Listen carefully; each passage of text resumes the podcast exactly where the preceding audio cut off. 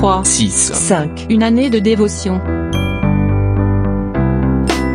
Ésaïe, chapitre 41, verset 13 nous dit Je suis l'Éternel ton Dieu, qui saisit ta main droite et te dit Ne crains pas, je te secourrai.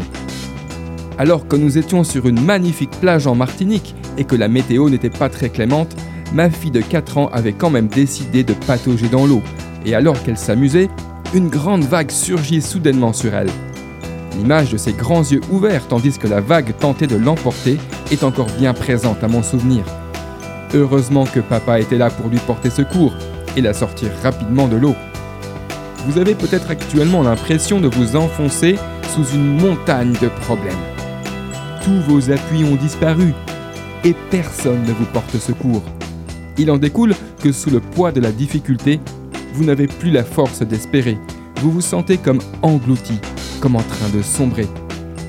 Rassurez-vous, vous n'allez pas vous noyer car Dieu est encore là pour vous secourir. Au milieu de cet océan de problèmes, il saisit votre main et vous met au large, sur la terre ferme de sa provision. Il ordonne à la tempête qui sévit sur votre vie de disparaître. Si tu traverses les eaux, je serai avec toi.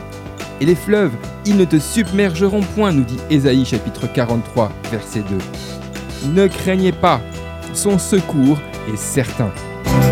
D'après le livre 3, 6, 5, Une année de dévotion, de Yanis Gauthier.